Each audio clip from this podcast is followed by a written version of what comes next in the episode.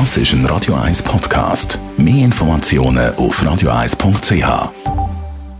Die Sprechstunde auf Radio 1 präsentiert von Closomat. Wohlbefinden und Lebensqualität mit dem Dusch-WC von der Extraklasse. Natürliches Original, natürlich mit Wasser. Closomat.ch Ja, mit dem gibt man jetzt vielleicht nicht gerade den Schönheitspreis Krampfadern. Dr. Merlin Guggenheim, zuerst mal, was sind Krampfadern? Das sind Veränderungen von der oberflächlichen Venen.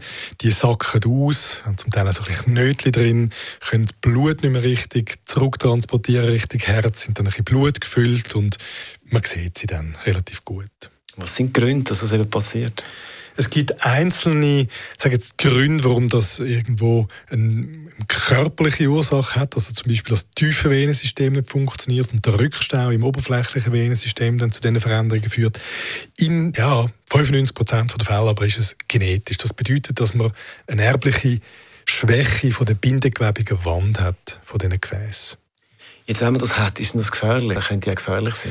Ja, nein. Sie können mal äh, thrombosieren und ein bisschen weh machen, aber in aller Regel ist das eigentlich etwas, wo zuerst ein kosmetisches Problem ist und dann irgendwann einmal auch kann ein funktionelles Problem machen, indem es weh tut oder das Bein vor allem im Tagesverlauf zunehmend Schmerzen macht.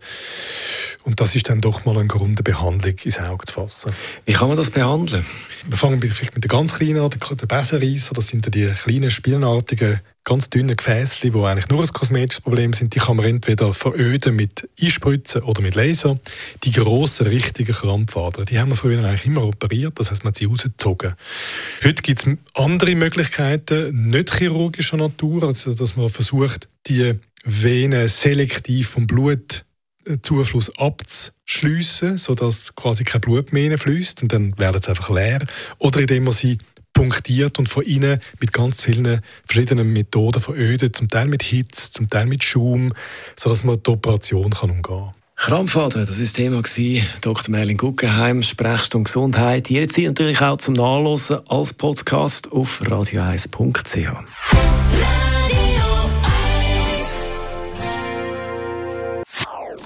Das ist ein Radio 1 Podcast. Mehr Informationen auf radio1.ch.